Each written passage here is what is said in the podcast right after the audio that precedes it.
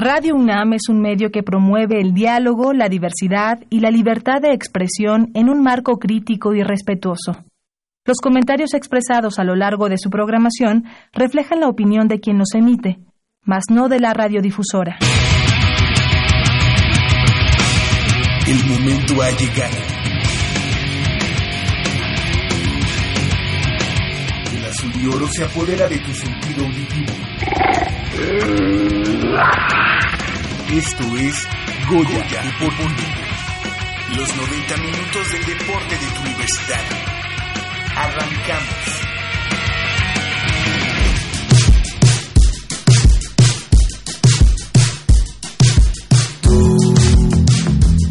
te alejabas de mí. Yo sabía la y la ocultaba bajo la cama. Yo fui una prueba y error y es el lazo que estiramos los dos. Y si algún día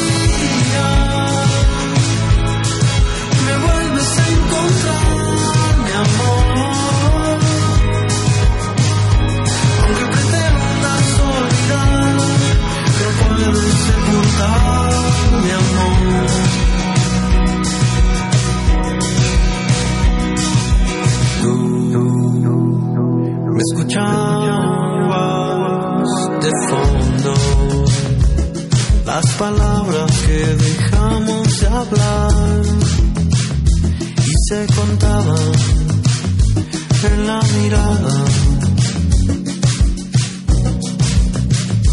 Y si algún día me vuelves a encontrar, mi amor. Aunque pretendas olvidar, no puedes sepultar mi amor.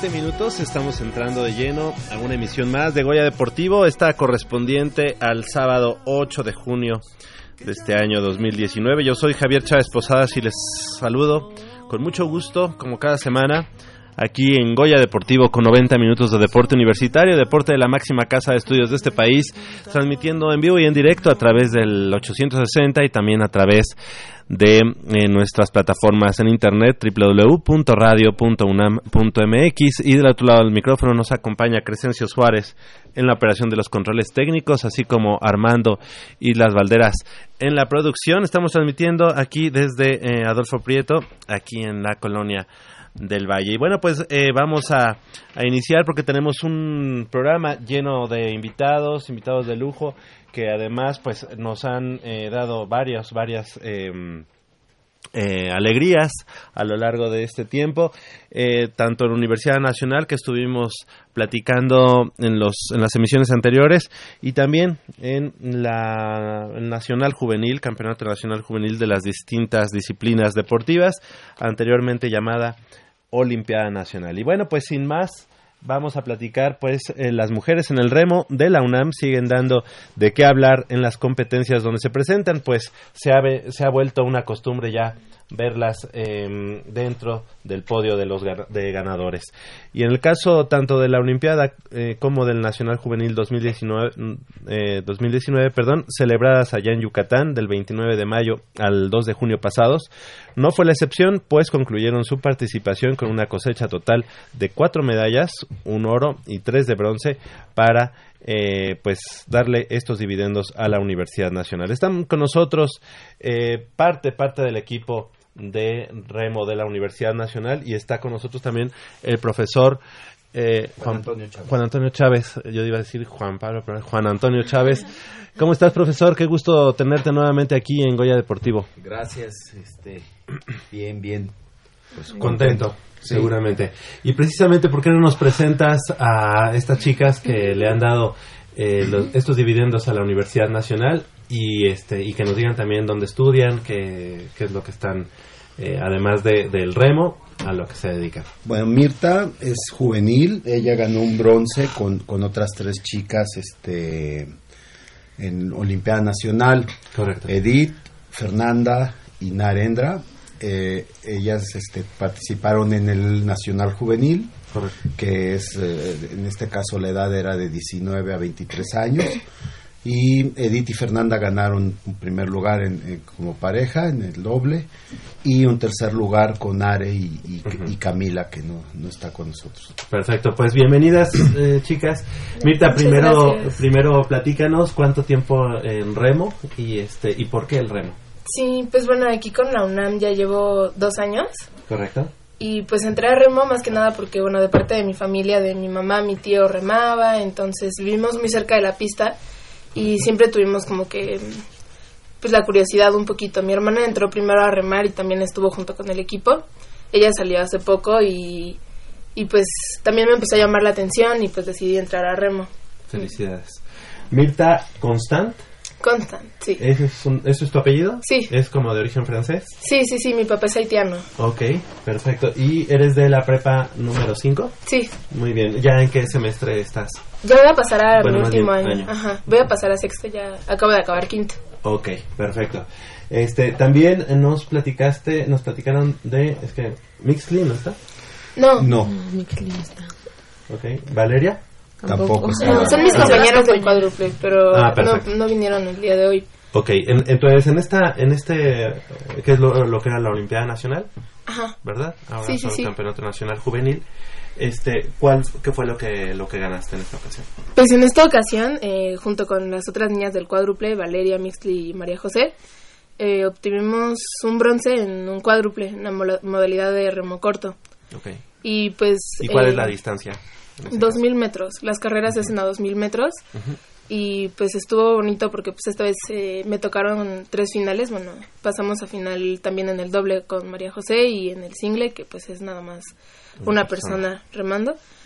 Y pues ya bueno, nada más obtuvimos medalla en el, el bronce del cuádruple, pero pues Nada más. estuvo muy... Nada estuvo, más. Sí, pero pero es, una, es una bien. medalla de bronce que seguramente este, te sabe a oro. Le sabe a Sí, todos sí, por a oro, supuesto. ¿no? Es mucho el trabajo que, se- que viene detrás. Sí, sí, y pues en sí yo creo que clasificar igual fue fue pues muy muy bonito para para todos y Excelente. Felicidades. Está también con nosotros, como decíamos, Edith. Sí. Edith, Edith Márquez. ¿Sí? Edith Márquez. soy yo. De la Facultad de Estudios Superiores Aragón, así que me tengo que poner de pie. Me pongo de pie. Este, le damos la bienvenida. Y, este, y Fernanda. Sí. Ok, perfecto. Entonces ya, voy entendiendo. Lo que pasa es que como me redactan la, la nota como si fuera para la Gaceta, pues Ah, ya. pero. Sí, muy bien. Edith y Fernanda estuvieron juntas en este en este campeonato. ¿Es eh, un campeonato superior o es eh, la misma Olimpiada Nacional? Es, es en... Na- Nacional Juvenil. Nacional Juvenil, pero sí. Ok. En este ca- caso, ¿cómo les fue, Edith? Primero. ah, pues como bote a las dos nos fue muy bien porque pues sí lográbamos lo que lo que queríamos en un principio que era ganar la medalla de oro y estuvimos entrenando mucho ese bote y también en el cuádruple con mis otras compañeras también para lo que bueno lo que veníamos haciendo creo que nos fue muy bien Correcto. Eh, ¿Tú qué estudias? Arquitectura. Ok, y, y bueno, estudiando en la FES Aragón y entrenando evidentemente en la pista no debe ser tan fácil o por lo menos el traslado debe contabilizar algunos Sí, es mucho horas, tiempo, ¿no? son como dos horas más o menos de camino y de regreso. Ujú. Este, diario entrenan en la Sí. Virgilio? Sí, de lunes a domingo. Ok, en tu Ujú. caso, eh, Fer, de la Facultad de Ingeniería, ¿qué, ¿cuál es la carrera? Ah, estudio ingeniería geofísica y voy en sexto semestre. Ah, y pues debido al deporte es por lo que me ha atrasado un poco en la escuela, pero he tenido mucho apoyo de parte de la facultad. Y pues ya. ¿Ya cuánto tiempo este, practicando remo? Llevo cinco años practicando remo. De hecho, esta fue mi segunda y última Olimpiada. La primera fue en el 2014. Por, por ejemplo, en el caso de Fer, que obviamente todavía es muy joven, eh, ya es su última Olimpiada, ¿ahora qué, qué vendrá, profesor? Bueno, este... ¿Los en- campeonatos nacionales de federación? En, en el caso de Fer y de, y de todas la- las chicas, continuamos con un programa de desarrollo, el cual, si ellas están dispuestas, pretende integrarlas a los equipos nacionales o eh, calificar para competencias eh, presentándonos como, como UNAM en las evaluaciones de la federación, competencias con Juegos Panamericanos o en este caso, bueno, pues les voy a presentar un proyectito a ellas para ver si, si Si las convencemos. comencemos para tratar de calificar al preolímpico, Ajá. que sería el, el primer paso para, para Juegos Olímpicos. La- el bote que ellas remaron esta vez es el, el único bote que, que existe en Juegos Olímpicos para damas de su, de su categoría. Por peso. En remo hay dos categorías.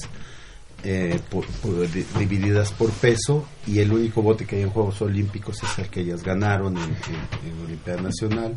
¿Qué características tiene este? este este es un, un doble, un par de remos cortos de peso ligero. Esto es- quiere decir que ellas tienen que promediar 57 kilos como máximo. Correcto. Y cada eh, una deportista podría llegar a pesar 59 kilos también como máximo. Entonces la otra tendría que pesar 55. En el caso de ellas son muy parejas en el, en el peso y pero no es exclusivo para, para ellas esto, ¿no? O sea, a ellas se les presenta la oportunidad por las, las cas- características de las carreras convocadas en Juegos Olímpicos, pero la idea es que todo el equipo vaya desarrollándose eh, si ellos desean invertir el, la Claro. energía, gastar la energía que esto requiere. ¿no? Lo pregunto porque, bueno, tiene mucho tiempo que, tan, bueno, que en la Universidad Nacional, tan, remo, canotaje, no tienen cabida. Pero ¿habría la posibilidad a mediano o largo plazo de regresar a, una, a un campeonato estudiantil? ¿O hay pocas universidades que... Hay muy pocas universidades, las reglas del conde, me puedo estar equivocando porque pues, han ido cambiando, pero creo que pide ocho universidades a nivel nacional para poder tener un, un deporte comple- eh, contemplado en, en Universidad Nacional. Y en el caso del remo únicamente está la, la UNAM y el Instituto Politécnico. Correcto. Antes este, había más instituciones educativas, pero pues, ahorita somos las que ¿Será que por reducción de presupuesto o por falta de, instalaciones? Es, es un deporte muy caro. Este, los, los botes eh, tienen, tienen una fabricación muy especial. Este, y, lo- y los remos es, es un deporte muy caro que requiere mucha inversión. Y, y un bote de, para una persona que puede costar 15 mil dólares, este, lo utiliza una sola persona. ¿No? A diferencia de otros deportes que con un implemento pues pueden participar. ¿Y eso cuesta 15 mil dólares? Sí. Sí, entonces sí está complicado, ¿verdad? Sí, pero Pero- eso cuestan las bicicletas también, ¿no? Y vemos mucha gente en bicicleta. Claro, sí, sí. Y eh, en el caso de la UNAM, ¿cuántos botes eh, tiene?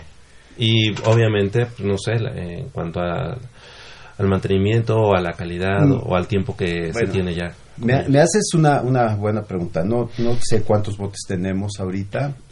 Tenemos bastante, una flota grande, pero muy vieja. Este, tenemos botes que se compraron con- cuando el, el doctor Soberón, Guillermo Soberón era, Ah, era este Era el rector. Ajá. y entonces este con esos algunos de esos botes sobrevivimos. Sí se ha ido comprando algunos algunos este botes más. El último bote que se compró se habrá comprado hace cinco años, que es el doble que ellas usaron y que cuidamos como si si hubiera llegado ayer, ¿no? Ok, perfecto. Y por lo que respecta a los bronces, uno cayó por conducto de Narendra García, de la Facultad de Ciencias Políticas y Sociales, y aquí nuestro productor se pondría de pie, así como de Camila Zárate, ella parte de la Asociación de Remo de la UNAM, quienes tripularon la embarcación de dos pares de remos largos sin timonel a 2.000 metros, categoría 19-23 años. Está con nosotros precisamente Narendra García y le damos la bienvenida. buenos días.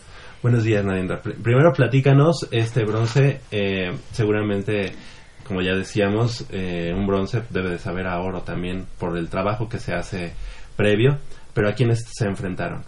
Sí, bueno, sobre todo en esta competencia, que es la 2 creo que es uno de los botes, si no es que el más difícil, porque tienes que estar totalmente coordinada con tu compañera, ¿no? La verdad, este bote eh, no tenía mucho de haberse remado porque mi compañera es un poco más nueva, ¿no? Yo de las cuatro que estamos aquí soy la que tiene más experiencia, ya llevo ocho años en el equipo. Y eh, competimos contra Jalisco, Ciudad de México, mm, Guanajuato y la UNAM. Somos cuatro botes, ya también en esta categoría que es de 19 a 23 años, eh, hay menos hay menos botes. Porque, pues sí, eh, conforme vas creciendo también tienes otras prioridades. Claro. Entonces, eh, ya no tenemos eliminatorias, a diferencia de las niñas que se presentaron en el cuádruple. Eh, creo que fue una carrera difícil en tanto a las condiciones de la pista, porque competimos en olas y aquí en Cuermanco pues no tenemos esas condiciones. Y también el viento de allá de, por- de progreso pues tenía sal, entonces hacía que se te resbalaran los remos entre el sudor y la sal y todo eso, pues sí se volvió un poco complicado. Claro. Eh, ¿Qué fue lo que encontraste? Bueno, tú estudias es- en ciencias políticas, ¿qué carrera? Estudio Ciencias de la Comunicación. Ok, ¿en qué semestre estás? Acabo de egresar hace dos semanas. Perfecto, bueno, me falta, gracias. Me falta el servicio social, la titulación, pero pues ya prácticamente. Pato, servicio social, ¿no necesitas? Ah, no Ah, necesitas. menos necesitas a, a alguien que se lo liberes nada más. Ay, sí. No, que escuchando. Muy bien. Y, y bueno, pues seguramente eh, pues es un digno colofón, ¿no? El hecho de haber terminado ya la, la licenciatura, en este caso. ¿Piensas seguir alguna algún posgrado, alguna maestría? Sí, me, me gustaría seguir una maestría. Mm, aún estoy viendo esa posibilidad porque pues primero tengo que titularme, tengo que eh, cubrir ciertos requisitos que me pide la facultad, que ya son mínimos, porque pues sí, ¿no? Lo fácil es entrar a la universidad, pero lo difícil es salir.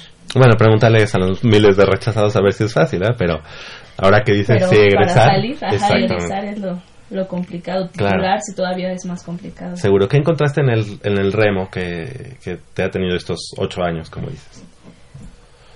Creo que desde luego las experiencias deportivas, el, el cuidado de la salud física es muy importante, pero mm, considero que el ambiente en el equipo es esta segunda familia, que incluso vemos más a los entrenadores que a nuestros propios padres, ¿no?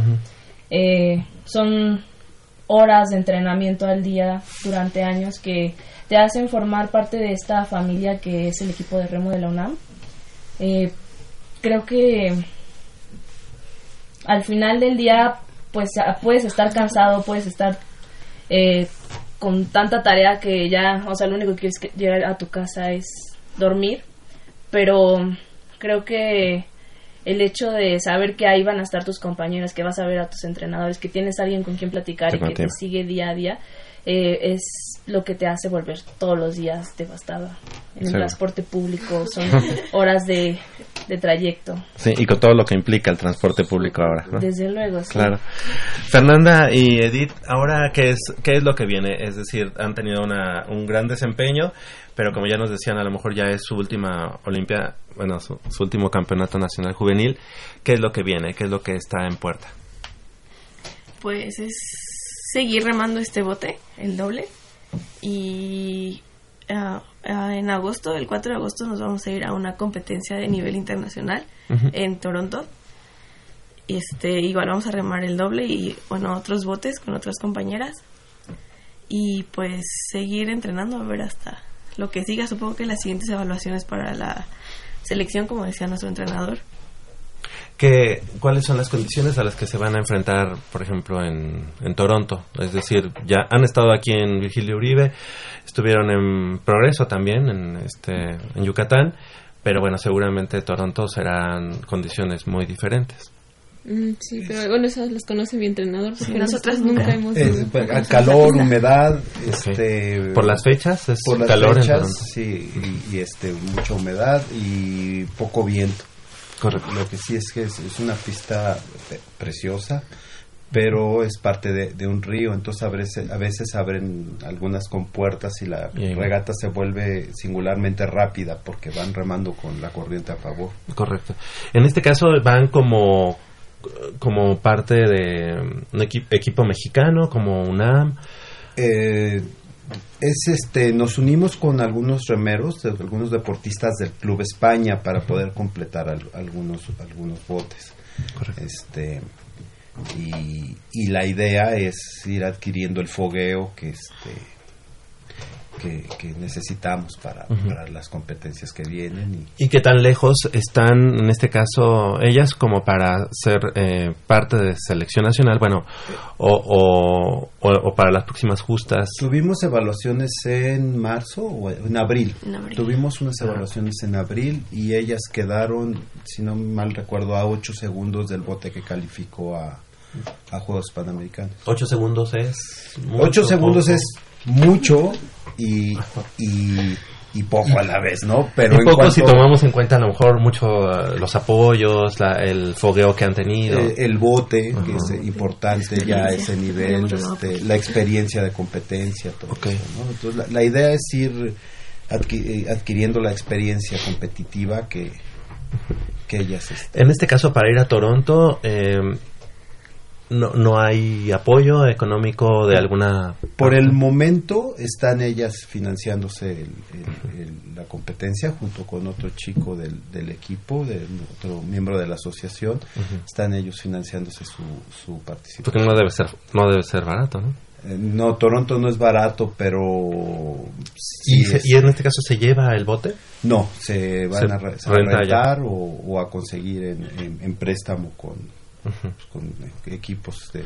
Y cuando rentan, pues hasta notan la diferencia, ¿no? Con- De otro bote o de un bote Ah, sí. más nuevo. Sí, Pues, sí, es mejor, sí. Depende de lo que se rente, ¿no? Excelente, muy Sí, bien. pero este sí se trata de rentar botes de, de primera línea. Claro.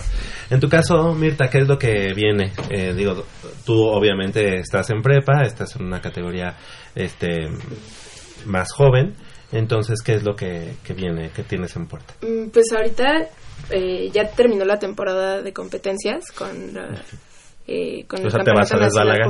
No, para nada, Ah, para nada. Tenemos que seguir entrenando. Y pues finalmente ahorita, por ejemplo, de la prepa, pues yo salí de vacaciones desde abril, que pasó la Semana Santa y ya terminé eh, pues mi ciclo escolar. Pero pues hay que seguir entrenando y hay que prepararnos para la siguiente temporada. Entonces yo supongo que ahorita que estemos en pretemporada pues vamos a seguir preparándonos y el siguiente año pues igual esperar campeonato nacional y todas las competencias que organiza eh, se organizan dentro de la pista pues eh, todavía tenemos mucho por hacer. Y siento igualmente que por ejemplo el año pasado eh, nada más remaba el, el single yo, yo solita pero ahorita con las niñas que entraron pues ya hay muchos botes que se pueden armar. O sea por ejemplo el doble el cuádruple que se corrió en, en este campeonato nacional juvenil entonces eh, falta preparación y falta entrenamiento o sea bueno es, es algo que tenemos en puerta todavía entonces pues hay que seguir dándole y seguir creciendo para para ver qué tal nos va la siguiente pretemporada, la siguiente temporada y pues así Claro, poco a poco ir. Excelente. Tú como parte de, de, digamos, de estas nuevas generaciones en el remo, ¿cómo ves el nivel que viene, digamos, como, como siendo tú parte de esta nueva generación? ¿Cómo vienen empujando los chavos? Mm, pues yo creo que todos como, como siempre vienen con la convicción de, de ganar y de querer más finalmente. Igual lo vimos aquí con, con las niñas en el Campeonato Nacional Juvenil de, de la UNAM, que pues vamos con, con esas ganas de, de obtener medallas y de hacer buenos tiempos, pero pues finalmente no nada más somos nosotras. Todos los, todas las delegaciones y todos los chavos vienen con esas ganas de, de dar más y de hacer sus mejores tiempos. Entonces, pues la competencia obviamente va a estar fuerte siempre porque todos todos entrenamos, pero pues finalmente es Claro. siempre intentar dar dar ese plus. Eh, precisamente, doctor, este, profe, ¿cuál, este deporte es longevo? Este deporte da, digamos, como para este que las generaciones vayan madurando. Sí, es un deporte longevo. eh, hay campeones olímpicos de 40 años. Este, y además es un deporte de, de, desarrollo tardío. Entonces, este más o menos la, la edad ideal de inicio son 13, entre 13 y 15 años y de ahí eh, las estadísticas mundiales dicen que se tardan más o menos 10 años en, en- en alcanzar su, su máximo nivel y los deportistas pueden mantenerse varios años en este Bueno, o sea, si, este me- si me meto, entonces yo estaría para dar mejores resultados a los 54. ideal. Ideal. Ok, muy bien. Este, yo nada más quería, quería agregar del bote de Camila. Todavía no terminamos, ¿eh? Ah, pero perdón. adelante, adelante. Del bote de Camila y Narendra, que fue tercer lugar, pero fue un tercer lugar que, que dio mucha satisfacción. Fue un bote que me dio muchos problemas. No, no ellas como personas, sino problemas en su desarrollo y en su puesta a punto. No sabíamos qué hacer, este, hice muchos planes, muchas correcciones, muchas cosas y este, y a final de cuentas pudieron pudieron ganar su, su, su medalla, no lo hicieron nada mal, no estuvieron lejos del, del segundo lugar. Y nos platicaba Narendra que su compañera no tiene tanta experiencia. Sí, es de las chicas de, de, de, de menos experiencia, pero pero bueno, se aplicó afortunadamente y, y se, y se logró este, este resultado. Saben más ese tipo de, de- de actuaciones, ¿no? Sí, sí, a mí me, a mí me, me, me dio mucha satisfacción este, este tercer lugar. Era de las carreras que, que yo tenía más este, reservas, pero pues sacaron la casta y demostraron que, Qué bueno. que se puede. Y además de que Narendra pues ya se, se quiso ir de su carrera este, académica con una medalla y Con pues qué medalla. manera. ¿verdad? ¿A quién le dedicas eh, la medalla que ganaste? Mm, yo creo que, eh, bueno, me gusta pensar en que todas las medallas que gano y en sí todo el esfuerzo que estoy haciendo en remo es para mis papás, porque pues yo estoy aquí en la ciudad viviendo sola, mis papás viven en el estado de Hidalgo, entonces pues son muchos sacrificios que se van haciendo como deportista y más como deportista y aparte estudiante, ¿no? ¿Tú, eh, o sea, tú también eres de Hidalgo o ellos No, o se fueron? no, ellos se fueron a vivir allá. Eh, entonces prácticamente aquí en la Ciudad de México estoy como foránea con mi hermana. Y pues sí, esa, el hecho de sacar una carrera, eh, ser deportista y aparte vivir sola no es nada fácil. Creo que mis medallas y en sí muchos de mis logros se los debo a ellos, porque pues sin ellos no podría estar hoy en donde estoy, no habría sacado la carrera. Y pues a ellos, a mis entrenadores y a mis compañeras de bote también. Claro. Siempre se les debe. En tu caso, Fer. Mm, Yo igual se me dedico a mis papás y a mis entrenadores principalmente porque creo que pues no, no tendría la medalla si no fuera por ellos y claramente a mis compañeras porque sin ellas no se hubiera podido, podido lograr pues estas medallas Claro. estos logros. Felicidades. Gracias. Edith, Edith Márquez, la misma pregunta. ¿A quién, ¿A quién le dedicas? Bueno, pues creo que gracias a Dios pude conseguir eso y se lo dedicaría a mis papás, que son los que pues han invertido todo el dinero y todo, me han dado el permiso y todo eso para que pueda estar ahí, a mis entrenadores que son los que me han apoyado siempre desde que he llegado ahí. Y a mis compañeras que son pues, con las que remo, ¿no? Es la otra parte del motor. Pues sí. ¿no? Porque sin ellas pues no hubiera podido ni remar esos botes. Claro. En tu caso, Mirta.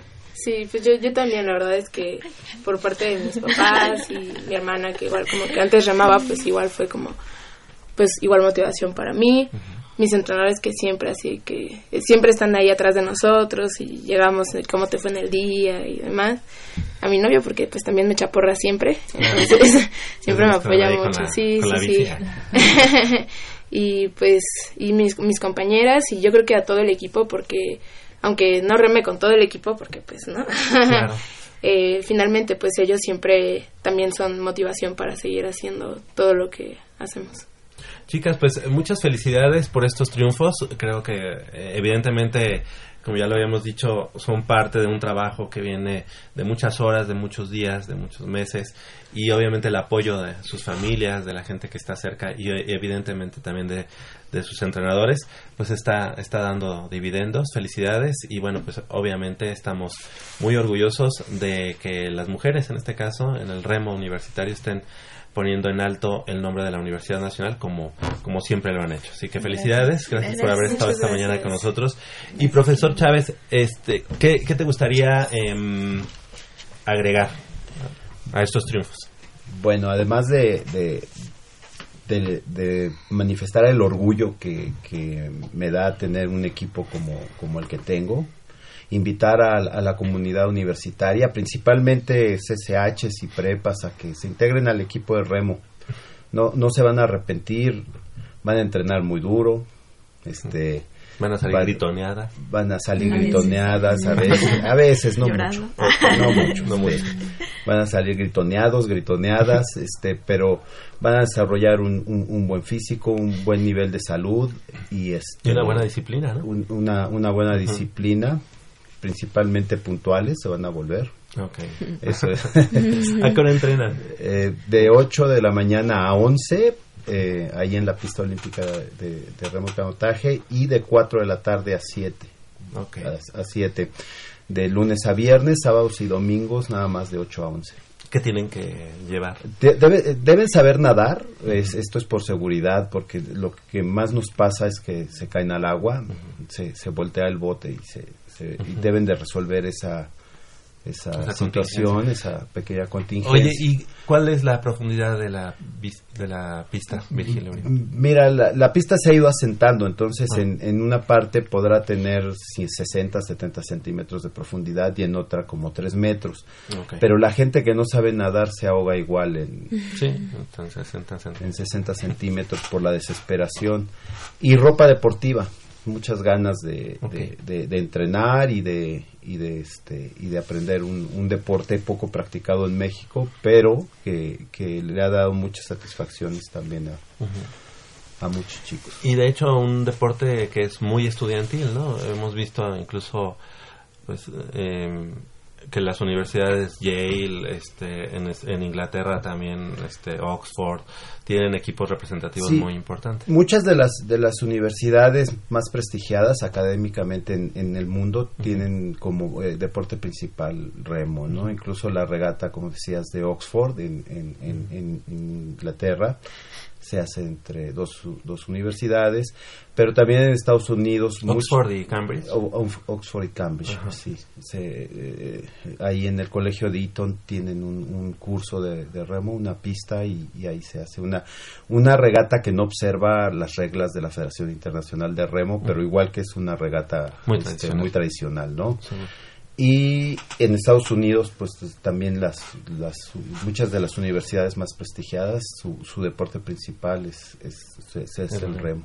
Perfecto, pues ojalá, ojalá haya más apoyo también por parte de las autoridades de la Universidad Nacional en, en el aspecto deportivo y bueno, pues se invierta eh, evidentemente en la compra de nuevos botes, ¿no? Sí, sabemos que es complicado por, Pero por siempre las es complicado, cuestiones ¿no? pre- presupuestales y todo eso, pero también sabemos que el equipo de remo siempre está dando resultados. dando resultados. Exacto, ¿no? entonces una, es una inversión a algo que siempre da este da frutos. Así que pues hacemos ahí el llamado. Muchas gracias por haber estado esta mañana Gracias a con ti. Gracias. Al contrario, gracias. 8 de la mañana con 37 minutos. Vamos a hacer una breve pausa aquí en Goya Deportivo y regresamos con mucha más información del mundo deportivo de la Universidad Nacional.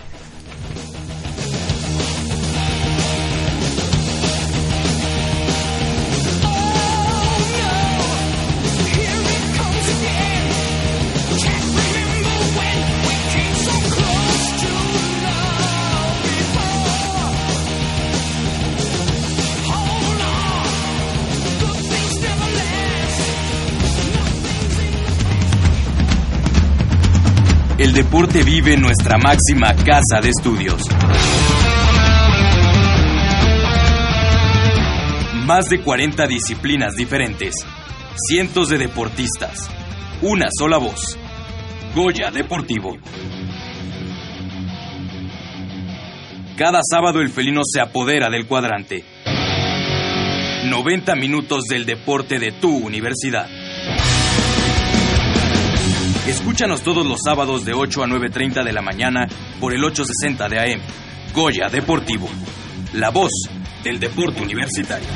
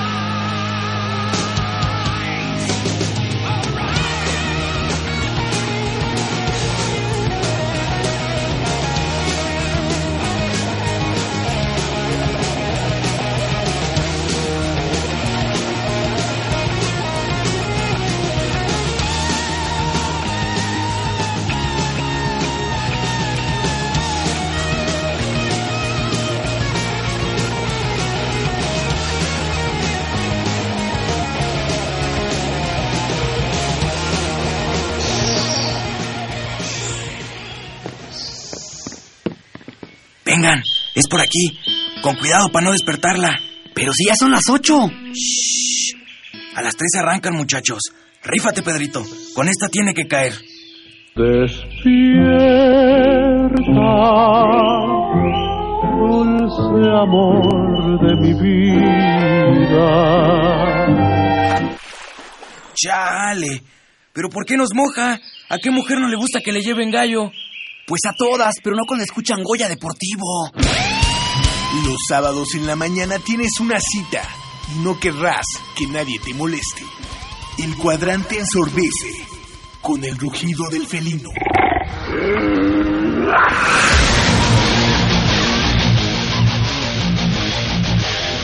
El deporte también se practica con los oídos. Goya Deportivo.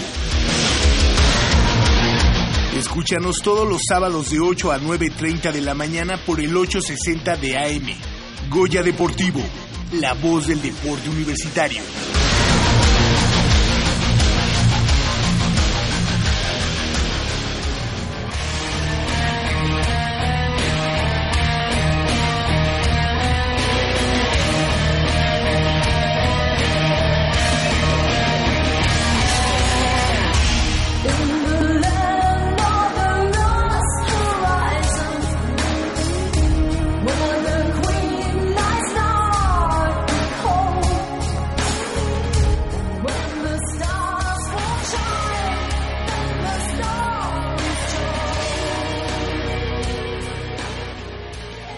Las 8 de la mañana con 41 minutos, estamos de regreso aquí en Goya Deportivo. Y bueno, pues para seguir eh, recibiendo a chicos y chicas eh, deportistas de la Universidad Nacional que han dado pues de qué hablar y obviamente resultados muy positivos.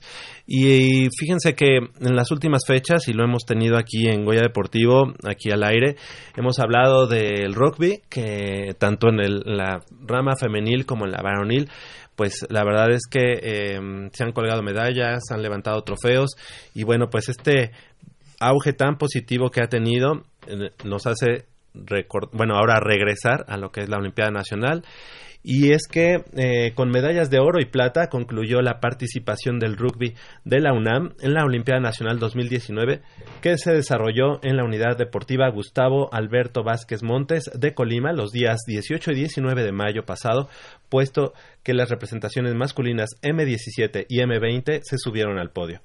Eh, Hoy está con nosotros eh, parte del equipo de eh, M17 eh, que fueron medallistas de oro en esta Olimpiada Nacional. Y le damos la bienvenida a, primero a las coaches Mariana Hernández Cruz. Muy buenos días, Mariana. Muy gracias por días, estar con gracias nosotros. por invitarnos. Gracias, coach. También está con nosotras, con nosotros Isabela González Verazueta. ¿Cómo estás? Muy buenos días, Buenos coach. días, muchas gracias. Primero que nada, felicidades. Felicidades por este gran logro. eh, un deporte que ha venido de menos a más dentro de la Universidad Nacional y que al día de hoy, pues se puede decir, y ahorita nos lo van a confirmar ustedes, se puede decir que se está convirtiendo en una potencia dentro del deporte nacional, la UNAM en el rugby, ¿cierto? Pues sí, eh, el rugby está creciendo a gran escala a nivel nacional y la UNAM siempre busca ser un referente para ello. Eh, creo que el programa de rugby en la UNAM cada vez es más extenso y eso es gracias pues a no solamente a los que iniciaron esto, sino a todos los que vienen que siguen comprometidos y que se han puesto como su tiempo, su esfuerzo y todo para que siga creciendo. Entonces, siempre la idea es invitar a gente a que conozca el deporte, porque pues es un deporte nuevo, entonces también hay mucha área de oportunidad como deportista y como y como coach o como jugador. Claro que sí, felicidades. Eh, están con nosotros, parte de- del equipo, como ya decíamos, está con nosotros eh, Daniel Sur Barrera. Muy buenos días, Daniel. Buenos días. ¿Sí dije bien tu apellido? Sí. Perfecto. Eh, gracias por estar con nosotros. También está con nosotros Patricio Álvarez Castillo. Buenos días, gracias por la invitación. Gracias, eh, Patricio, por, por acompañarnos. ¿De qué juegas? Yo juego de pilar. Es una posición en la que no somos los que vamos a correr tanto. Somos más los que controlamos la bola, somos más los que vamos a chocar y los que marcamos el ritmo del juego. Como que el que reparte el, el, el juego. Ajá, como con el que reparte el como juego. mariscal de campo en otros deportes. Mm, no, no tanto así. No, no tanto así. Pero digamos que se necesita tener este, mucha técnica, seguro. Pues para todos se necesita tener mucha técnica en este deporte. Perfecto. Bienvenido, bienvenido Gracias. Patricio. Daniel, no nos dijiste de qué, qué, qué posición juegas. Eh, yo juego de hooker, Ajá. que eh, es similar al pilar. eh, en rugby se juega con dos pilares y un hooker. Eh, el hooker es más para una como tipo de posición que existe, que es el scrum, que es cuando disputamos una falta. Y bueno, también eh, parte de mi rol de juego es eh, ir a apoyar a, en este caso a los backs, que son los que corren en los rocks, y también eh, el de intentar en los scrums eh, sacar el balón. Ok. Eh, bueno, ahorita nos lo vas a explicar más a fondo. Silverio Camarena Suárez, muy buenos días. Gracias por acompañarnos. Buenos días, gracias por invitarnos. ¿De qué juegas, Silverio? Este, yo juego de apertura, que son los últimos tres de la fila. Juego junto a Rodrigo, que entonces, a- no- lo que nos toca a nosotros es abrir el balón para que los rápidos, que son los el wing y el centro, puedan correr y anotar puntos. Excelente. Entonces yo hago como el enlace entre los que están hasta enfrente eh, golpeando y los de atrás que corren. Ok. Y está con nosotros Rodrigo Echeverría eh, Paquiano. Paquiano, sí. Paquiano. Ah, buenos, días. Buenos días. Yo juego de ala, como ya dijo, soy el de hasta atrás. Se podrá decir que soy el más rápido del equipo. Y a mí me llega, a mí me llega el balón y yo lo que tengo que hacer es correr y anotar. ¿Y si eres el más rápido? Pues sí, se podría decir. Ok, sí. perfecto. Bienvenidos. Eh, platíquenos un poco de, de esta Olimpiada Nacional. Son dos días en los que estuvieron, pues seguramente jugando a lo mejor más de un partido al día. ¿Y a- ante quiénes eh, jugaron? Empezamos contigo. Bueno, pues primero la Olimpiada Nacional fue un sueño para nosotros. En un inicio lo veíamos muy lejano cuando nos hablaban de llegar a una Olimpiada Nacional. Y pues ya estando allá te tienes que ir preparando desde cómo comes, cómo entrenas. Y allá simplemente tuvimos que ejecutar y hacer bien las cosas. Y estar unidos como equipos para, para ganarle al rival que nos pusieran sin importar qué estado fuera. Correcto. Le damos la bienvenida a nuestro productor que viene aquí a, a echarnos la mano en la parte de, de la locución. Muy, muy buenos días, Armando Islas. ¿Qué tal, Javier, amigos de Deportivo? A los chavos, felicidades. A las Gracias. chicas, Gracias. coaches, también felicidades. Y pues sí, también preguntarles, eh, se dice muy fácil ganar una medalla de oro, ya cuando lo ves en, en el papel, pero evidentemente, como decía Javier, son dos días de competencia, más aparte pues la preparación, la calificación para la Olimpiada Nacional. ¿Qué, ¿A qué le sabe esta medalla? no Finalmente, eh, sí, obviamente en el terreno de juego es muy complicado, pero pues todo el trabajo que, que han hecho desde mucho tiempo para poder conseguir esta medalla. Eh, pues esta medalla eh, demuestra el esfuerzo que tuvimos que hacer por mucho tiempo. Eh, todos como equipo podemos decir eh, con orgullo que somos el primer oro y medalla de la M17 y eh, bueno, en mi caso fue la segunda Olimpiada a la que fui eh, con el equipo M17 eh, y para mí en lo personal eh, fue un logro muy grande. eh, en, en mi caso yo no podía parar de llorar cuando entramos a la final y después cuando ganamos el oro. Es, es una sensación tan grata ver que todo tu esfuerzo se refleja en una medalla y que juego tras juego eh, ves como todo lo que sembraste a lo largo del año se va cosechando y ver también cómo tus compañeros y tú crecen como, como jugadores, vaya. Es, eh, la verdad es una gran satisfacción ver eh, cómo todo lo que trabajamos se logra en una medalla que, vaya, muchas veces la medalla se vuelve algo como para recordar, para verla y ver todo lo que oro llevó, que fueron lágrimas, esfuerzo, es, es una gran sensación. Eh, eh, co- eh, coach Mariana Hernández Cruz, eh, en este caso, eh, llevar a un equipo varonil, eh, ¿qué, qué representa también para ustedes como, como coaches? ¿Cómo, ¿Cómo tienen que adaptarse a, a, a un sistema de juego con varones y, al, y a la manera en la que también los hombres nos hablamos muchas veces en el terreno de juego? Sí, a veces luego eso es un poco difícil lidiar con, pues, con cómo es el comportamiento de un varón y cómo es el comportamiento de una chica. Pero realmente, pues, yo he tenido la categoría de los varones desde infantiles. Con algunos ya llevo tres años.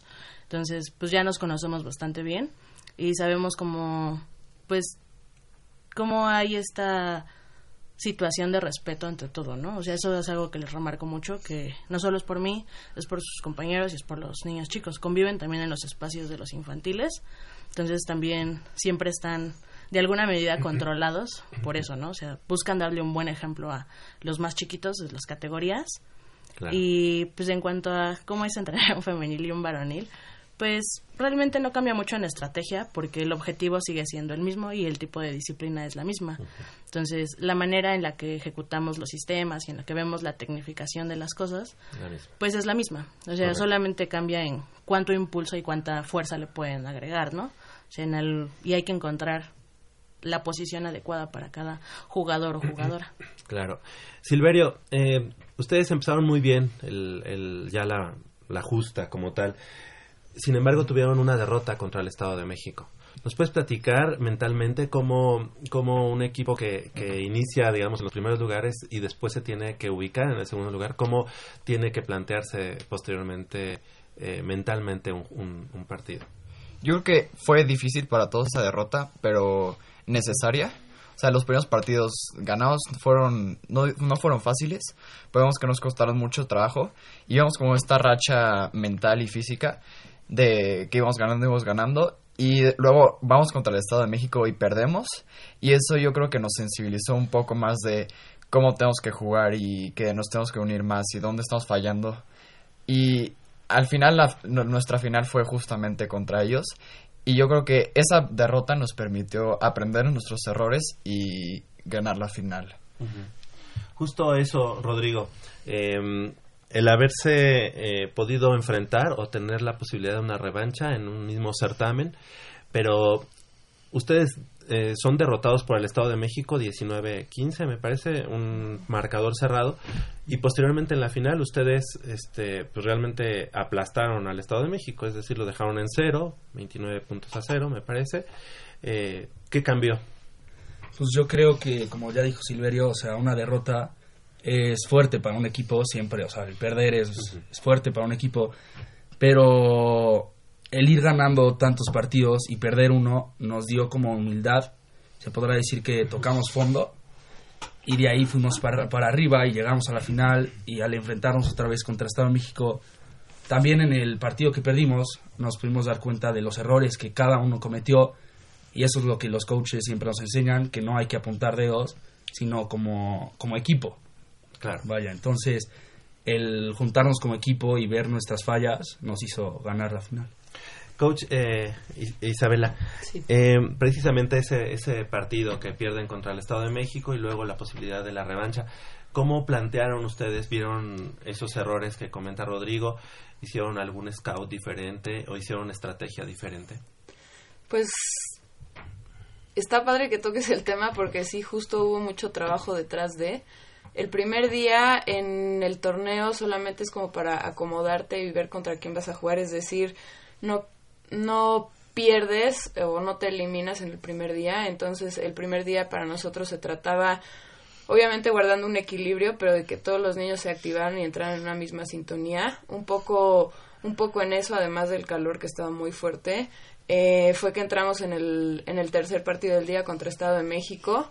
Al final creo que pasaron una serie de cosas que nos hicieron perder el control del juego, pero, pero la mayoría del juego lo tuvimos.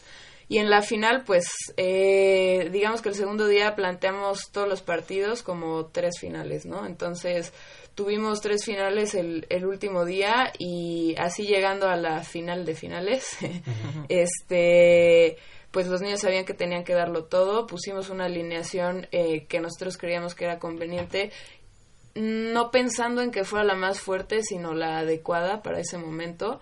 Eh, y la verdad es que funcionó, todos cumplieron roles eh, bien diferentes, pero y fue todo un tema, desde llevar agua y estar ahí para los compañeros que están, que están adentro del campo y ver cómo los niños entran con gusto a, a cumplir ese rol. La verdad es que para nosotros como entrenadoras es bien gratificante y todo el trabajo que hubo también detrás del primer día, o sea, del primer día al segundo día después de haber perdido, eh, fue muy importante y creemos que fue fundamental porque los chavos aprendieron a justamente a convivir con una derrota y a encontrar en esa derrota una, un área de oportunidad enorme. Entonces, creo que ese trabajo de el después del tercer partido del primer día hacia el segundo día, todo lo que pasó en esa tarde fue fundamental para que pudiéramos ganar. Precisamente, eh, Isa, eh, ¿cómo en un torneo tan corto y muy exigente, cómo es la preparación, obviamente, en ese mismo torneo y previo a, porque finalmente son tres partidos a favor del el mismo día, el cansancio, la estrategia, conocer a los jugadores, al otro rival, ¿cómo es ese trabajo? Pues ese trabajo eh, es algo que hace la diferencia totalmente, en primer lugar. Los niños tienen que darse cuenta de que se tienen que estar hidratando, pero hidratando en serio, cada, o sea, traguito de agua todo el tiempo, todo el tiempo, y también comer bien, cero grasa, cero cosas que les puedan hacer como la diferencia a la hora de jugar, más en un clima como tan eh, Extremo, ¿no? extremo, porque sí se comportó así. Y eh, independientemente de eso, lo- lo- la parte más importante creo que es aprender a realmente convivir y como dijo Rodrigo, ser un equipo fuera de la cancha. Eso es todo un reto porque hay veces que tenemos que cambiar el, el mood, el, eh, como el humor del equipo afuera de la cancha y es bien complicado, ¿no? Porque cuando estás en, dentro de un entrenamiento o de un juego, sabes a qué vas y afuera pues es un poquito más como como pues en la vida real, ¿no? Entonces es parte de aprender que el deporte te deja dentro y fuera de la cancha y creo que los chavos lo lograron entender y de verdad su medalla la atribuyo a eso totalmente. Eh, esta medalla de oro, eh, Mariana, realmente los em, los compromete para los próximos años. Es decir, ya llegaron a un, a un sitio, sitio de honor en la, la Olimpiada Nacional. ¿Qué es lo que viene? O sea, ¿en dónde los vamos a poder ver? Ellos suben de, de categoría, suben de división. ¿Qué va a pasar? Pues algunos suben de categoría y bueno, en la categoría M17 solamente se juega en modalidad de 7, que son 7 contra 7 personas. Entonces, todo el próximo año los que se permanecen en la categoría siguen jugando dentro de esa modalidad. Y los que suben, pues también suben como a una situación un poco comprometida porque pues suben con otros medallistas. O sea, el año pasado la categoría M19 trajo oro y, y este año trajo plata y ha traído en sus campeonatos puros oros. Realmente ha sido, es una categoría muy fuerte y es muy competitiva. Ya no va, o sea, la categoría M17 es un poco reducida en cuanto a gente y M19 otra vez se abre muchísimo, ¿no? O sea, O sea, pasas... que el semillero está... El, semille- fuerte. el semillero está fuerte. O sea, el hecho de que en esta situación hayan ganado, creo que puede ayudar mucho a ellos como como jugadores a traer más gente y a decir y a motivar a sus amigos, ¿no? De, de bueno, oye, aquí está la oportunidad de pues, de volverte grande, ¿no? O sea, Claro. realmente es eso.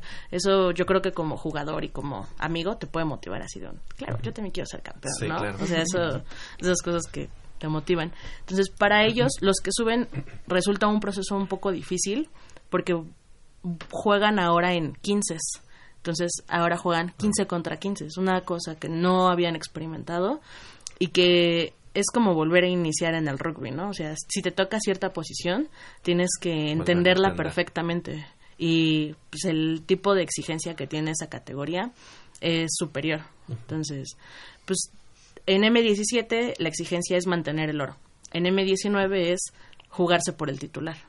Claro. Entonces es un poco... Es difi- diferente la exigencia. Sí, es diferente, porque la, su competencia dura, la primera parte de 15 dura como a cero, y la siguiente parte se juega 7, entonces tienen que jugar dos tipos de juego, y adecuar la mente y adecuar el conocimiento a veces es un poco difícil, ya serán retos que ellos pues experimentarán. Claro. Excelente.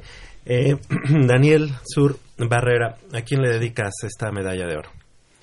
Eh, yo esta medalla de oro la dedico a quienes han estado cada momento ahí apoyándome desde que empecé en el rugby. Yo llevo siete años jugando rugby y desde el momento en el que entré a la cancha en cada partido siempre me mentalicé a mi familia, a mi mamá, a mi hermano, a mis abuelos, pero también me mentalicé a mi familia, que son mis amigos, mis amigas, eh, y, y en mi persona siempre fue pensar, ellos estuvieron ahí ahora, es hora de demostrarles que todo ese apoyo va a dar frutos a partir de ahora.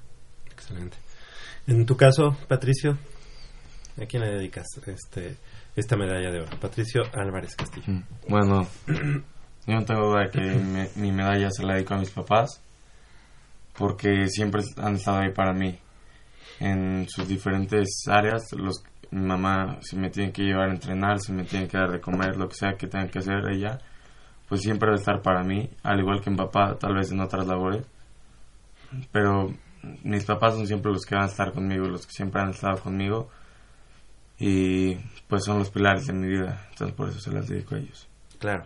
Silverio Camarena Suárez, ¿a quién? Yo creo que también, o sea, le quieres agradecer a toda, a tu familia, primero de sangre, que son tus papás y tus en mi caso mis hermanos, que están ahí por ti y te ganan los entrenamientos y te están echando porras.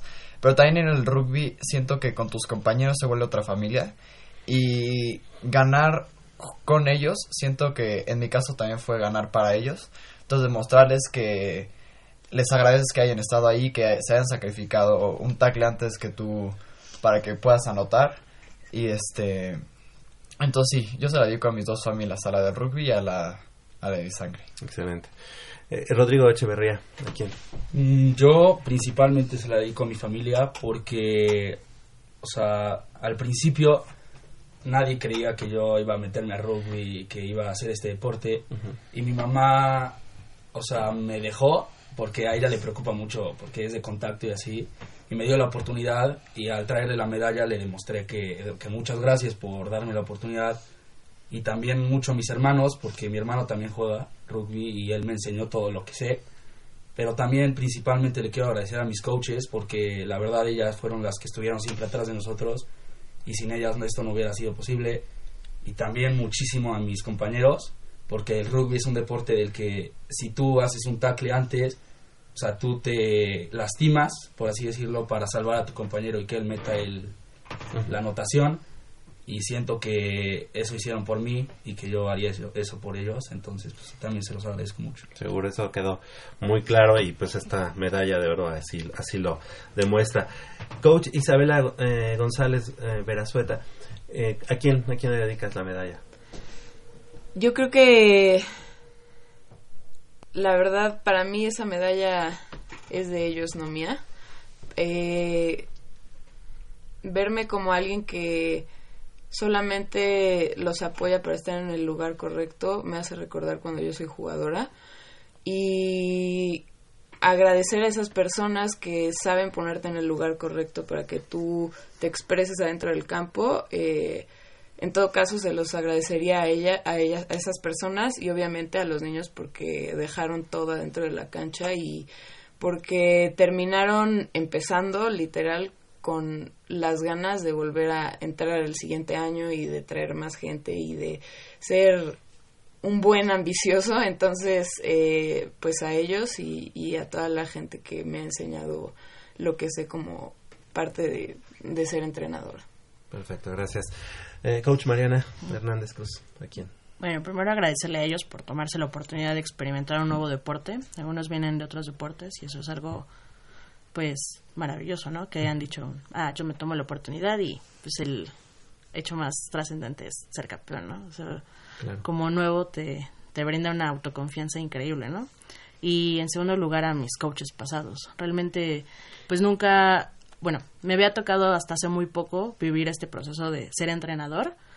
Y algo que todo el tiempo me han repetido los entrenadores es que el rugby te da muchas cosas y hay que devolverle de igual manera o en mayor manera todo lo que te da, ¿no? A mí ya me dio también una Olimpiada Nacional, yo también fui campeona ahí y pues con ellos es cultivar, ¿no? Cultivar lo que uno sabe y e intentar que ellos hagan lo mismo en un futuro, ¿no? Tal vez en 10 años ellos sean campeones con otra categoría Claro.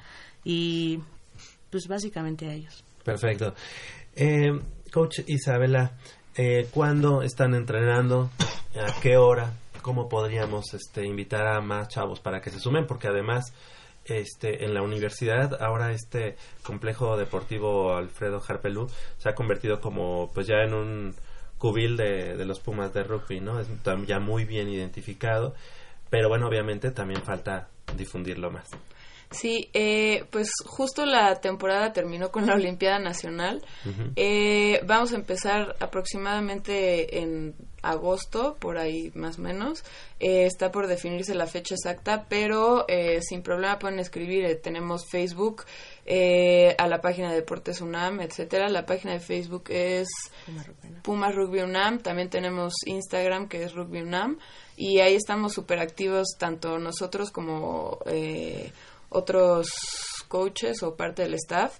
Entonces, súper bienvenido cualquier, cualquier persona nueva, cualquier inquietud, cualquier cosa que tengan o duda que tengan acerca del deporte, porque también la, mucha, mucho de la chamba que tenemos es como desmentir este paradigma de que es un deporte salvaje y sin reglas, etcétera. Es, es como muchísimo más ordenado de lo que parece y técnico también sí tiene como esta parte de cuidar la integridad de no solo tuya sino de eh, la persona contra la que estás jugando. Y tiene una serie de valores como que son eh, te sirven mucho para formarte como deportista y como persona. Entonces a los papás los invito a, a que se den chance porque mira aquí tenemos cuatro niños vivos y contentos porque tienen su medalla de oro Seguro, claro que sí. Pues les queremos agradecer que hayan estado esta mañana con nosotros, felicitarlos evidentemente por todos estos eh, logros. Anteriormente nosotros, pues si llegábamos a hablar de rugby era así de que, ah, pues hay un equipo y ya regresó el rugby a la universidad, pero nunca nos imaginamos tenerlos tan constante y, y con tantos... Eh, con tantas buenas noticias, así que eso habla evidentemente de que el picar piedra pues ya está dando sus, sus frutos, así que los queremos les queremos agradecer, felicitarlos y decirles que el micrófono de Goya Deportivo sigue abierto para ustedes para que nos vengan a platicar nuevamente de todos estos logros que tienen en el terreno de juego. Muchísimas Muchas gracias. Muchas gracias. Al contrario, 9 de la mañana con 7 minutos. Vamos a hacer una breve pausa y regresamos porque hoy en punto a las 10 de la mañana hay una final. Los Coyotes de la Prepa 6 en la juvenil de primavera de la Organización Nacional Estudiantil de Fútbol Americano enfrentará al conjunto de los Leones Asociación Civil en el estadio Roberto Tapatío Méndez en lo que será la final de esta conferencia número 2.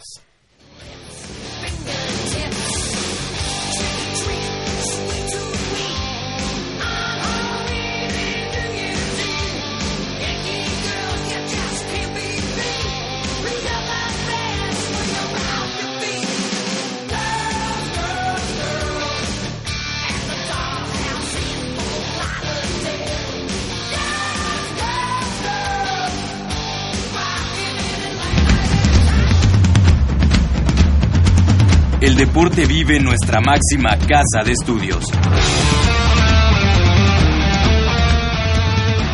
Más de 40 disciplinas diferentes, cientos de deportistas, una sola voz. Goya Deportivo. Cada sábado el felino se apodera del cuadrante. 90 minutos del deporte de tu universidad.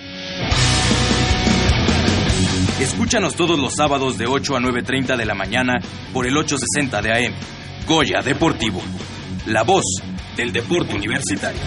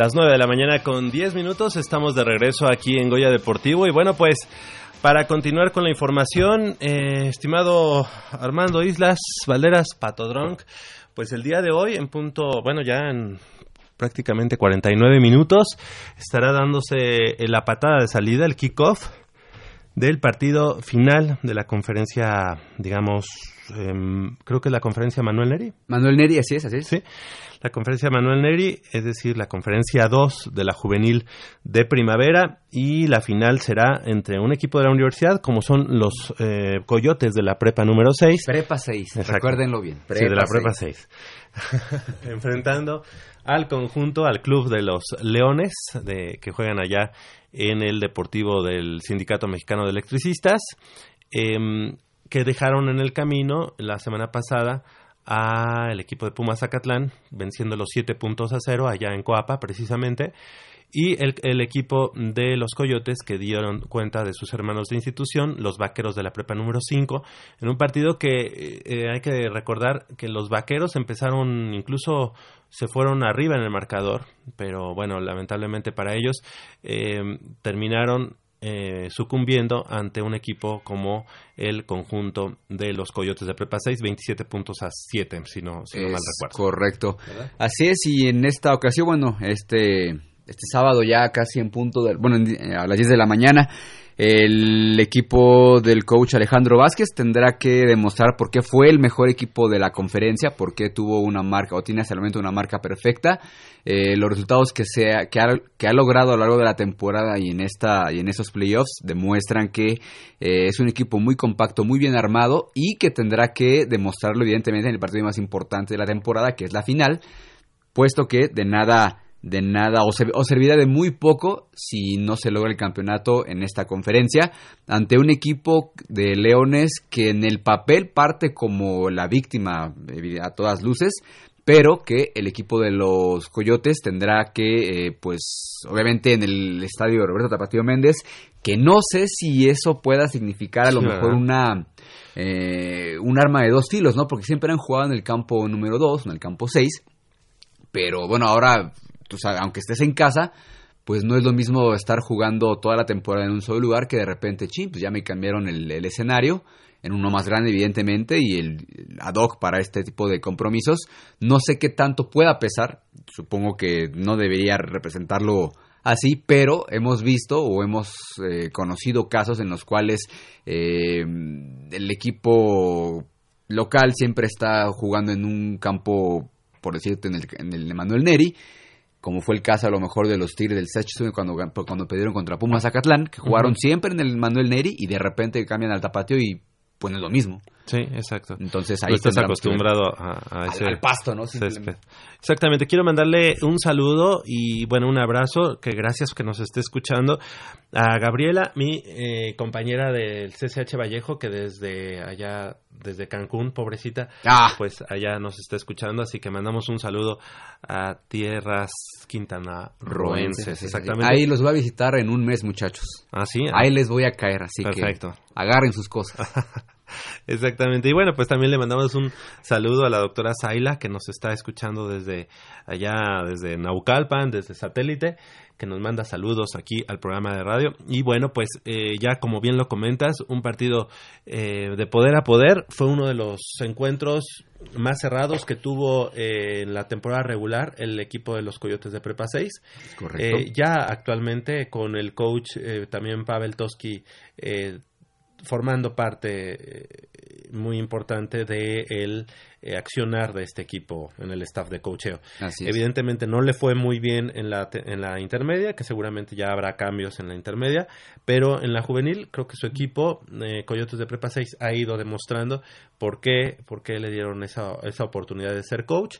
Creo que él está muy bien como para ser entrenador de posición, entrenador eh, ya digamos en Liga Mayor, entrenador de posición, y también en la juvenil puede, puede dar dividendos. Así que esperemos que hoy a las 10 de la mañana el equipo de los Coyotes pueda levantar un cetro más para la juvenil de primavera de la UNAM. Hay que recordar que los Tigres del CCH Sur la semana pasada también ya levantaron el cetro, como ya lo comentabas, y ahora, y ahora tiene la oportunidad del otro equipo que juega en Ciudad Universitaria o que por lo menos entrena en Ciudad Universitaria, como son los Coyotes de la Prepa número 6. No recuerdo si en, un- en alguna temporada atrás, en la juvenil, por supuesto, dos equipos de la universidad hayan ganado la misma temporada un campeonato. Digo, sí lo ha habido, pero no recuerdo si en el pasado inmediato haya, haya, haya ocurrido, lo cual sería pues Sí. bastante bueno para, para la organización. Ajá, como dices, sí ha, sí ha Sí, ocurrido, pero no en los últimos años. Eh, recordamos que el año pasado los Leopardos de la Prepa 8 se, se levantaron con el triunfo en la categoría juvenil de otoño. Ajá. Y ahí el Tigres no, no lo pudo hacer, eh, CCH Sur no lo pudo hacer. Eh, no, no recuerdo. Sí, así. no, no, o sea, digo, sí ha habido, pero no, y sobre todo porque hemos hablado muchas veces en este espacio que en las categorías juveniles sí ha habido una sangría en cuanto a, en cuanto a equipos, ¿no? De que de repente teníamos 10 equipos, por decirte algo, y ahora tenemos nada más 4, ¿no? Entonces, eso promueve que las prepas que Y antes fíjate teníamos que eh, durante la semana tuve la oportunidad de estar allá con, con los amigos de Pumas Zacatlán y precisamente ya que hablábamos de esa sangría, de esas de repente que no, no sale algún equipo. En la juvenil de otoño, ellos ya, esta nueva administración de Pumas Zacatlán ha decidido ya no participar en la juvenil de otoño, solamente en juvenil de primavera, precisamente para que todas las baterías, todo el presupuesto, toda, toda la energía esté centrada en ese momento solamente en la Liga Mayor. Entonces van a, van a dejar de lado ya lo que es su participación, por lo menos en este 2019, en la juvenil de otoño y solamente lo harían en juvenil de primavera. Así que esperemos que les dé buenos resultados. Pumas Zacatlán eh, con este último partido de hace una semana eh, contra Leones en, el partido semifinal. Bueno, pues ya se despidió de la temporada y no lo, ven, no lo veremos en juvenil hasta el próximo 2020. Así que ahí fue su último partido. Bueno, pero ahí tienes un, argumento bastante sólido, válido. y bueno. Válido porque estamos, hay que recordar que no es el mismo presupuesto el que maneja Pumas Ciudad Universitaria que el que maneja Pumas Zacatlán. No puede tener coaches, digamos, encaminados a, a cada una de las de las categorías, Exacto. sino que ahorita quieren apostarle totalmente a la Liga Mayor. Están jugando, hay ha habido una buena cosecha de jugadores, tanto de intermedia que han subido, de la misma Liga Mayor del 2018. Habrá un buen equipo en Pumas Zacatlán, sin embargo, hay que recordar que también este, no solamente de casa están los jugadores que han llegado, sino que también de otros equipos que vienen sumándose a, a este equipo de Pumas Zacatlán. Vienen varios jugadores que evidentemente al no salir ya centinelas en Liga Mayor, Ah, están probando suerte allá en Pumas Zacatlán. Hay algunos jugadores de los mismos Burros Blancos, de las Águilas Blancas, que están probando suerte con el, eh, con el, el coach Horacio. Horacio García. Horacio García, exactamente. en Las, y bueno, pues eh, los invitamos a que, a que vayan, a que acudan al estadio Tapatío Méndez. Es gratis, apoyen. es gratis, muchachos. Es Vayan, gratis, vayan. Exactamente. Yo creo que debe de haber una buena entrada, ¿no? Sí, sí, sí, sobre todo, digo, evidentemente de los coyotes, pues supongo que habrá una buena entrada y del lado visitante también, porque finalmente, pues les queda cerca, ¿no? Claro. Entonces yo creo que se presta para que sea un buen espectáculo, que se vea la tribuna a mí llena. lo que no entendí fue por qué a las 10 de la mañana, ¿no? No, ni yo. Quizá para evitar... ¿Lluvia? Este, deja la lluvia al sol, sol. ¿no? Ahorita, Sí, pero- que está un poco Sí, complicado. tremendo. Oye, y si te parece, pues ya también eh, platicar eh, también del fútbol y es que el día de mañana se va a dirimir la final también de la, la TDP, la tercera división profesional, donde el equipo de los Pumas marchan, este, bueno, tienen una buena ventaja de cara al partido final, la, la final de vuelta, Así es. y van ganando tres goles a uno al conjunto de los Bravos de Juárez, tres goles a uno, y con este, ojalá, ojalá se pueda cristalizar en un campeonato, pues estaríamos hablando de un cuarto campeonato en cosa de un mes, mes y medio, digamos, que empezó con la Liga Premier, que es la segunda división profesional, la Sub 14, que lleva eh, el Jerry Galindo, así es. luego la mm, Sub 17, que lleva Carlos Cariño, y ahora eh, la eh, posiblemente la TDP, tercera división profesional, que lleva Ismael el Cachas Cachas, Íñiguez. Así que, pues creo que todo está, está puesto. Eh, hay, que, hay que recordar que el partido final, la vuelta, estará dirimiéndose allá en Ciudad Juárez, pero el equipo de Pumas va ganando tres goles a uno. Sí, y decíamos que este tipo de logros de campeonatos en categorías juveniles habla de que algo se está haciendo bien, por lo menos algo, hay buena noticia en el equipo, a tanto, tanto que le hemos eh, tirado a esta administración, con justa razón, no nada más porque sí, pero si en algo tenemos que reconocer que está haciendo bien son en categorías inferiores, ¿no? Y que ojalá este tipo de, o estos jugadores eh, se respeten sus procesos hacia el equipo profesional, ¿no? Digo, no podemos echar campanas al vuelo porque alguno de los chavos esté brillando y lo querramos subir luego luego a otra categoría que no le corresponde en el futuro inmediato, que se vaya complementando, que se vayan forjando estos jugadores de cara a un futuro que por lo que se ve en estos campeonatos y por lo que se ve en la calidad de jugadores promete que puede ser bastante importante pero pues todo obviamente a su justo a su justo tiempo Sí, y, y bueno, no es que aquí crucifiquemos eh, todas las decisiones Sí, de no, de no.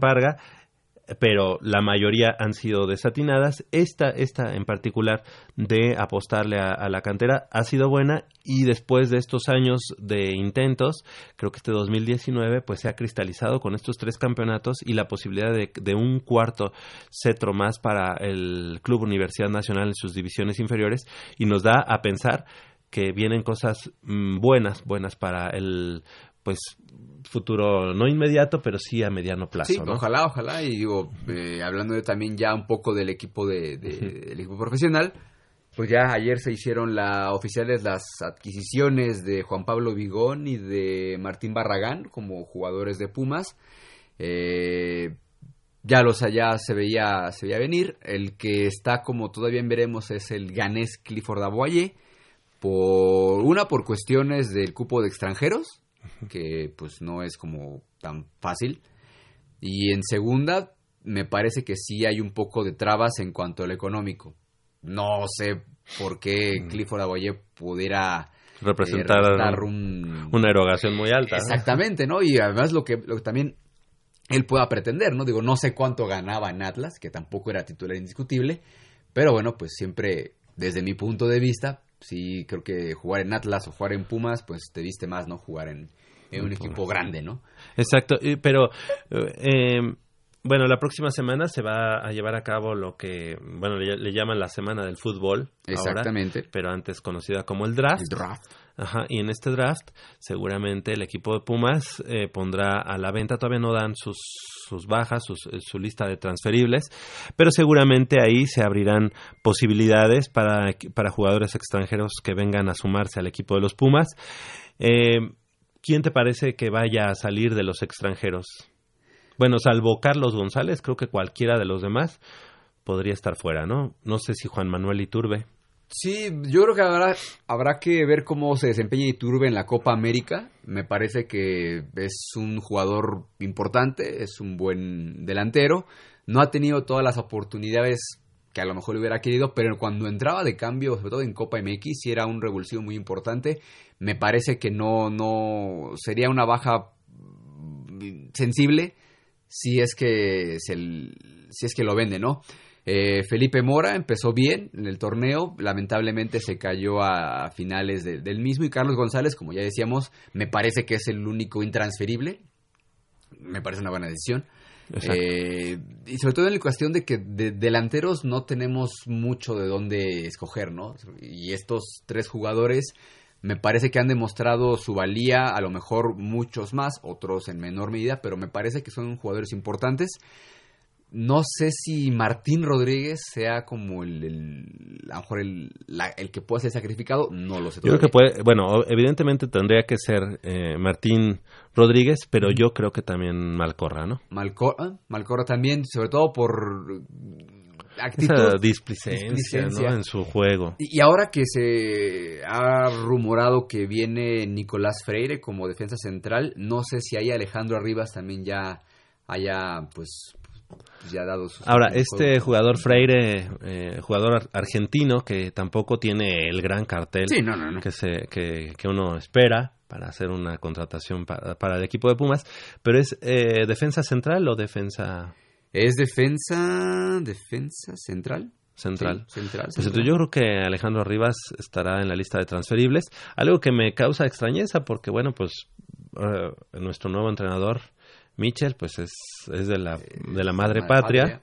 es español y eh, y también Arribas, entonces bueno, pues lo haya sacrificado eh, luego luego llegando, ¿verdad? Pero bueno, pues él tiene que ver por, por el equipo, él tiene que ser profesional y, esperar a ver qué, qué, es lo que sucede. Lo que me llama la atención es que después de tantos dimes y diretes, de tanto que se habló, pues creo que el Pollo Saldívar continuará en el equipo de los Pumas, o por lo menos no se ve o no se vislumbra la contratación de algún arquero. Sí, yo en el grupo que tenemos de WhatsApp, yo decía, pues si ya Gianluigi Buffon ya no se contrató con el PSG, pues ¿por qué no se viene para acá? ¿Y cuál fue el comentario que te hice? Este, que hay que ser serios, hay que ser serios. Seamos serios. También me lo dijo Polo, que hay que ser serios. El único que me, me apoyó fue Jacobo, pues sería una buena adquisición. Digo, evidentemente cuesta, yo creo que cuesta mucho dinero traer a Gianluigi Buffon, pero bueno, si algún, si en algún momento vino... Sí, te debrayaste. Este, si, algún, si en algún momento vino Schuster, eh, ¿no? Schuster o Emilio Butragueño, pues, Claro, ¿por digo, qué no? ¿por qué no pensar en ese tipo de situación? Digo, Podría ser. no No, es cuesta nada. Exactamente. Oye, eh, entonces estamos hablando de que mm, todavía hace falta hacer oficial la contratación de este jugador africano. Así es. Eh, se habla también del argentino eh, eh, Freire como defensa. Así y es. bueno, ya se hicieron oficiales, como decías, ya al delantero juvenil, bueno, ni tan juvenil, ¿verdad? Martín Barragán. Mar- Martín Barragán, proveniente del Necaxa, que es mexicano. Exactamente. Y a este jugador, Juan Pablo Vigón, que es, que es un este mm, medio ofensivo. Medio ofensivo, un poco como armador. Exactamente. ¿verdad? Pero también hace veces como de, de medio escudo. ¿No? Sí. En, el, en el equipo de- del Atlas. Y ahora con el equipo de Pumas pues esperemos que pueda brillar. Fue el capitán del equipo roj- rojinegro. Creo que, que tiene con qué con qué porque es un jugador también joven de buenas hechuras y esperemos que le dé dividendos al equipo de los Pumas. Hace falta evidentemente toda esta la próxima semana para vislumbrar mayores eh, movimientos en cuanto a nuevos jugadores, pero creo, creo que nos haría falta por ahí un lateral. Sí. Un lateral y por ahí también un, un delantero más. Sí. Sacrificando, como, como decíamos, a Martín Rodríguez y en una de esas a Mora. Mora, ¿eh? Mora. Y a Malcorra, Malcorra, evidentemente. Malcorra ya tenemos que hacerlo como a un lado. Y también hay que ver cómo, cómo se desempeña Alan Mozo en el Esperanza de Tulum, que está jugándose en esta en estos momentos.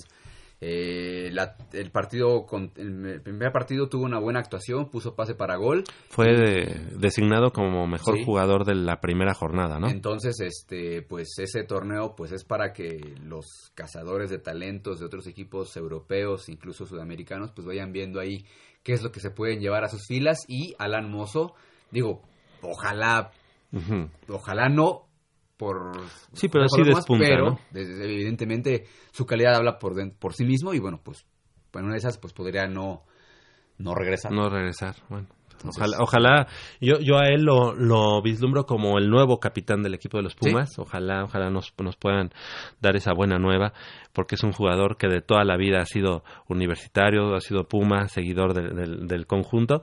Creo que tienen los merecimientos, ¿no? Para- y la para actitud y todo lo que demuestra en tu terreno de juego lo hace, lo haría merecedor de, de portar el gafete de capitán. Oye, la sub-17 eh, de Pumas, que se encuentra actualmente de gira allá en tierras galas, en Francia, verdad, es verdad. eh, jugó contra el Paris Saint-Germain, obviamente de la, de la división sub-17, Sí, claro, más claro. o menos. Eh, perdió dos goles a cero, pero le ganó al otro equipo de París. De París, ajá. No sé el nombre exacto del equipo de París, que pero París FC. Y bueno, va a estar jugando un, una, este, un trofeo contra equipos europeos. Ya estaremos dando eh, cuenta de, la- de esta información. Es el, 20 es el vigésimo tercer torneo internacional eh, under 17 sub 17 y están equipos como Atlético de Madrid nada más. el, Porto AZ Alkmaar, el Por- ajá, el, Porto, Porto el Copenhague, Ah, el de Moscú, Ajá. Estrella Roja de Belgrado. Ese no es lo el ubico. Eh, no, ese es el Mónaco. el Mónaco Ajá. ¿Tú sí sabes todos los logos? El ¿no? Lille. ¿El Lille? Ajá. ¿Y él? Y el Freiburgo. ¿Neta? ¿Y este? Ese, ese no alcanzo a ver bien, pero... Nada más de ver, este fulano, nada más de, de ver los logos, me está diciendo quiénes son. Yo la verdad, pues salvo el Atlético de Madrid, no conocía. Ah, y el el Porto, Porto. nada más. To- Todos los demás, bueno, obviamente el de los Pumas, Claro, que es claro, el, ese no es el más bello. Exactamente. Estamos llegando al final de esta emisión, cuando son las 9 de la mañana con 30 minutos. Le damos las gracias a Crescencio Suárez en la operación de los controles técnicos. Y de este lado del micrófono a Armando Islas Valderas. Gracias, Armando. Gracias Javier, gracias amigos de Goya Deportivo, nos escuchamos el próximo sábado y pues hoy toda la suerte del mundo y el éxito sobre todo a los coyotes de la Prepa 6 que sean campeones. Exactamente. Yo soy Javier Chávez Posadas. Les agradezco el favor de su atención, no sin antes invitarlos y recordarles que el próximo sábado, en punto de las 8 de la mañana, tenemos una cita aquí en Deportivo con 90 minutos de deporte universitario, deporte de la máxima casa de estudios. Hasta la próxima.